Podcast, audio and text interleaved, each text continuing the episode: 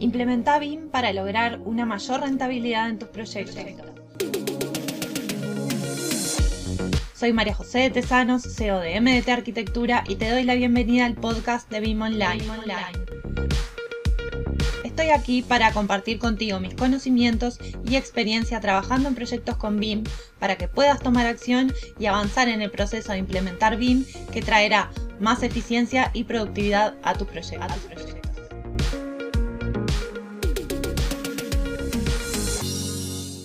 Hola a todos, hoy quiero contarles un caso práctico sobre una empresa constructora que nos, que nos contacta porque se quería presentar a un llamado público aquí en Uruguay, un proyecto piloto. Ustedes saben que en Uruguay BIM todavía no es mandatorio, pero sí se están haciendo algunos proyectos piloto de experimentación, probando a ver cómo resultan y, y realmente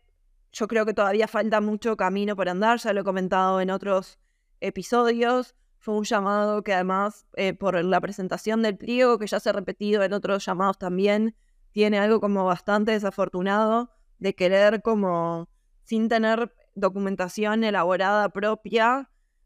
replicar la documentación de otros países que ya han adoptado BIM, donde ya es mandatorio, y ponen en la referencia del pliego traer la plantilla y copiar la plantilla de tal país. Y no quiero nombrar, pero en realidad no es que yo esté haciendo una crítica a ese país o a esa plantilla, sino que simplemente no está traída a contexto y eso es lo que trae las dificultades, en definitiva, em, no solamente en algunos, algunos puntos que no fueron del todo acertados en el proceso de llamado, sino también que ese desconocimiento o esa falta de conocimiento genera que muchas empresas no sepan cómo enfrentar ese llamado, no sepan cómo presentarse, no sepan cómo responder a esos pliegos y también muchas empresas terminan quedando afuera por eso, ¿no? Porque no saben cómo resolverlo, no saben a quién acudir o qué es lo que tienen que hacer. Y la realidad es que por este llamado puntualmente nos contactaron dos empresas, una más organizada, con bastante tiempo, y la otra faltando cinco días para presentarse a la licitación. Para la segunda, nosotros ya básicamente teníamos como un proceso armado que ya había sido desglosado y hablado muchísimo con la primera. Entonces, lo que intentamos con la segunda para tratarlos de ayudar y no sentir que quedaban afuera del llamado era tratar de replicar lo más posible el proceso de la primera en la segunda en la medida que fuera posible. Pero también había como una falsa creencia eh, con la segunda empresa de que en realidad era completar determinados documentos y ya está sin generar como un diálogo previo eh, de comunicación, de trabajo en equipo. Y esto obviamente no fue de mala voluntad, era simplemente falta de conocimiento en el alcance y en lo que se necesitaba para completar estos documentos. En definitiva, el objetivo para ellos no era hacer la planificación del proyecto BIM, que es en definitiva lo que pedían estos documentos, de los cuales ahora vamos a hablar, sino eh, para ellos el objetivo era completar esos documentos para cumplir con los requisitos para presentarse al llamado. Entonces, ahí es donde empieza como la principal distorsión, porque el objetivo, si bien se entiende que fuera completar los documentos, no son planillas que se llenan burocráticamente o administrativamente, sino que requieren una planificación y un proceso. Y puntualmente, el BIM Execution Plan o el plan de ejecución BIM de oferta, que era lo que se pedía en el pliego, era este documento con el cual ellos eh, tenían dificultad y no lo podían completar. Y quiero aclarar que es una empresa que ya trabaja hace muchísimos años, más de 10, con un software BIM, lo maneja muy bien, incluso son pioneros en el uso de esta herramienta. Pero, ¿por qué no pueden entonces completar un documento como un BIM Execution Plan, un plan de ejecución BIM? Porque en realidad trabajar con la herramienta, y yo lo vengo repitiendo ya hace mucho tiempo, no implica trabajar con la metodología o trabajar con BIM. De hecho, ellos tienen mucho andamiaje con la herramienta y ese es un potencial enorme al momento de pensar en implementar BIM, pero no tienen procesos creados de generación de la información en torno a la herramienta. Y eso es lo que les ha traído muchísimos problemas, atrasos de proyectos, en, en rendimientos, bueno, en descoordinaciones, en fin. Y esto lo digo porque conozco la empresa de adentro, entonces ¿Cuál es el mayor problema? En realidad el mayor problema es el desconocimiento que hay en pensar que trabajar con BIM es solamente manejar el software. Y lo sigo repitiendo porque en realidad sigue siendo necesario seguir hablando de esto. Porque justamente en la, en la práctica es donde después se ve que se genera el conflicto y que se genera la diferencia. Porque una empresa que tiene ya montado hace mucho tiempo el uso de una herramienta con un andamiaje no puede entonces decir cómo va a trabajar en su proyecto con esa herramienta. Entonces, em, ¿qué es lo que pasa? Por un lado, el BIM Execution Plan, el plan de ejecución BIM de oferta, lo que pide es una serie de puntos que tienen que ver, por ejemplo, con planificar cómo hacer el desarrollo de ese proyecto, con planificar cómo van a ser los canales de comunicación entre las distintas disciplinas, qué disciplinas va a tener, cómo, con qué software, con qué infraestructura se van a presentar, en qué tiempos van a presentar. Es decir, el cliente lo que quiere saber con el plan de ejecución BIM de oferta es garantizar que va a tener su modelo BIM y su proyecto en tiempo y forma. Y pudiendo entonces verificar a través de ese documento que se van a cumplir con los usos y los objetivos, que se va a cumplir con la fase del proyecto y que la empresa está preparada técnicamente para responder a ese proyecto en BIM. ¿Por qué? Porque la empresa, en definitiva, porque ese cliente lo que quiere, ese, ese ente público en este caso, lo que quería era justamente garantizar la inversión de tener un proyecto BIM para después poder, por ejemplo, gestionar el modelo as-built, para después tener un modelo digital con todo lo que fue construido para después poder planificar y tener datos para próximos proyectos, para poder hacer la gestión de activos más adelante. Es decir, ese ente, ese cliente quiere garantizar con ese documento que se van a cumplir todas las pautas y que él va a tener su modelo BIM y que esa empresa constructora, más allá de las capacidades técnicas que pueda tener en la ejecución del proyecto, tiene las capacidades suficientes para hacer la planificación con BIM, para hacer el proyecto ejecutivo con BIM y cumplir con los requerimientos para que su inversión resulte rentable y no termine teniendo después desvíos sobre costos entonces, en definitiva, estos puntos que tenían que ver con ese armado de equipo BIM, con esa planificación, con ese mm, explicar cómo eh, la empresa responde a cada uno de estos usos y objetivos, cómo va a responder en las distintas fases del proyecto, con qué equipo técnico, con qué herramientas, con qué infraestructura y con qué canales de comunicación para así también saber el cliente cómo va a recibir esa información o en qué formatos. Es lo que en definitiva termina generando esa planificación macro de ese proyecto, que es lo que esta empresa no estaba preparada para, para hacer.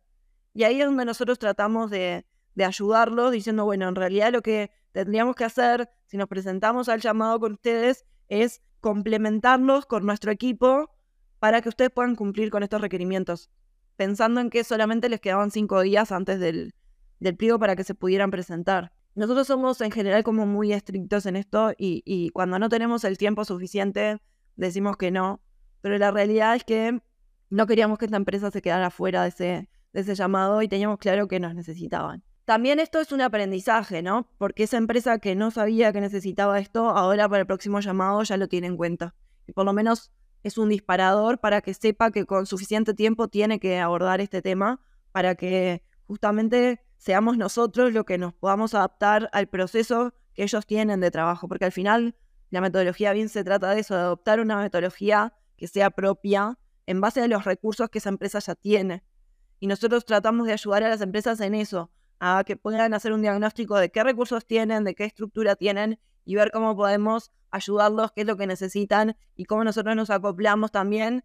haciendo como un refuerzo de eso que ya tienen, ¿no? En los puntos débiles o en los puntos que necesitan ayuda. Entonces yo creo que hay como seis puntos clave que realmente precisaba este BIM Execution Plan, que precisan tenerse en cuenta el momento de pensar en la metodología BIM más allá del software y que en realidad era lo que le estaba generando em, barreras o desafíos o conflictos a esta empresa que no podía completar el BIM Execution Plan de oferta, el plan de ejecución BIM de oferta para presentarse ese llamado.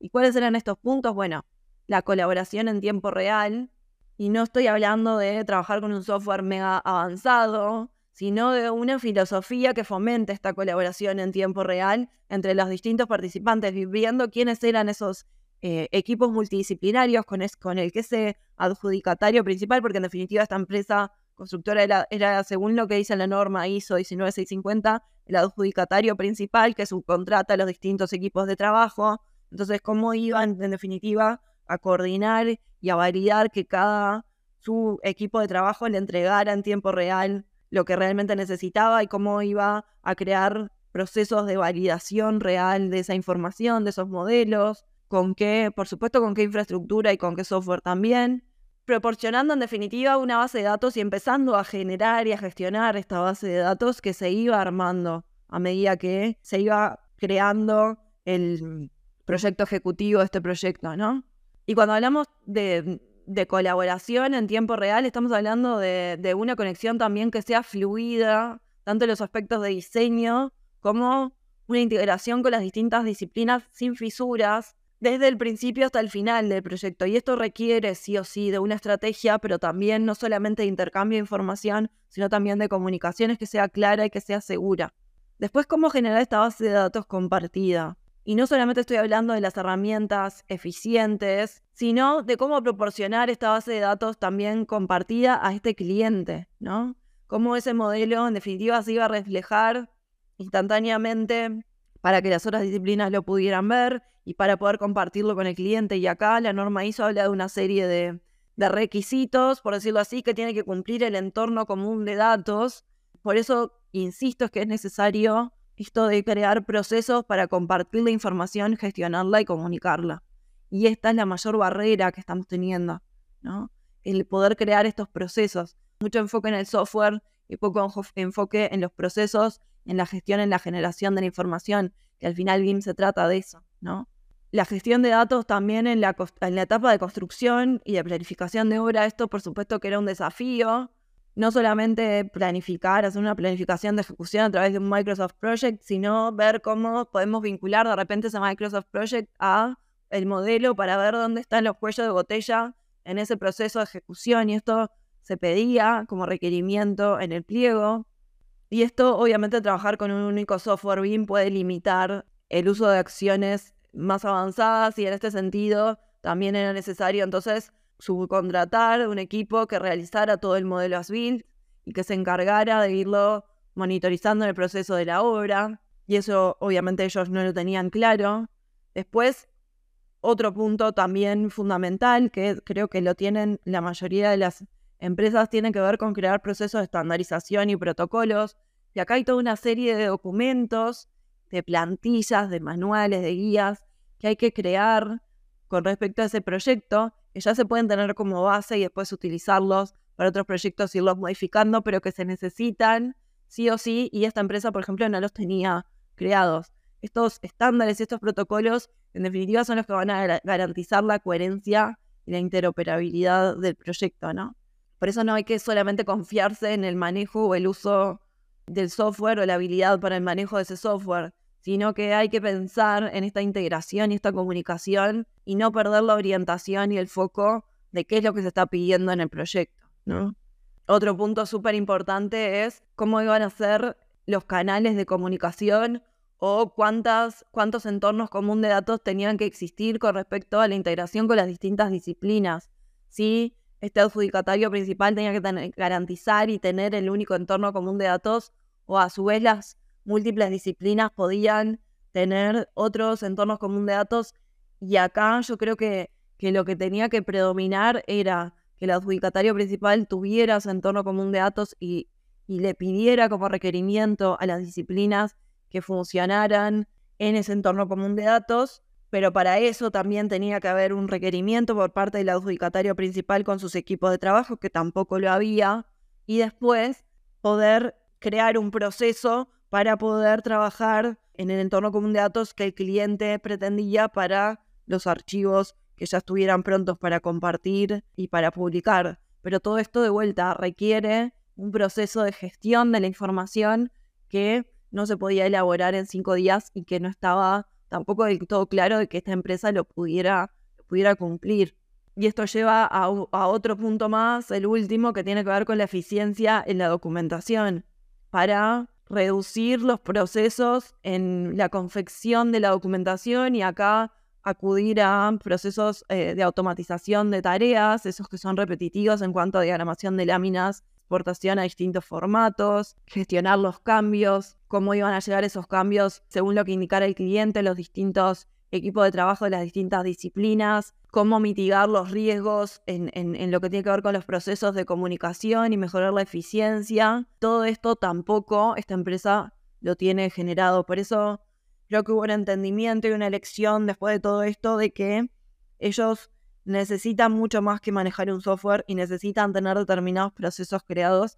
y dedicarle un tiempo a poder crear todos estos documentos, pero también crear las estrategias de estos procesos. Por eso, como reflexión final de este episodio, siempre lo digo y creo que es necesario seguirlo repitiendo. Trabajar con un software no es lo mismo que trabajar con BIM, que trabajar con una metodología, que trabajar con procesos, pero sobre todo con estrategias para la toma de decisiones inteligentes con respecto a nuestros proyectos, a los proyectos de nuestros clientes y ser muy óptimos en los recursos que tenemos internamente en nuestros equipos de trabajo. Así que quiero dejarte esto como, como reflexión final y cómo en definitiva en la práctica después se termina viendo esa necesidad de trabajar sí o sí con la metodología, mucho más allá de que la empresa ya domine muy bien un software. Y hasta aquí el episodio de hoy. No te olvides de suscribirte para recibir más contenido de BIM. Te espero en el próximo episodio con más proyectos, más experiencias compartidas y mucho más BIM Online.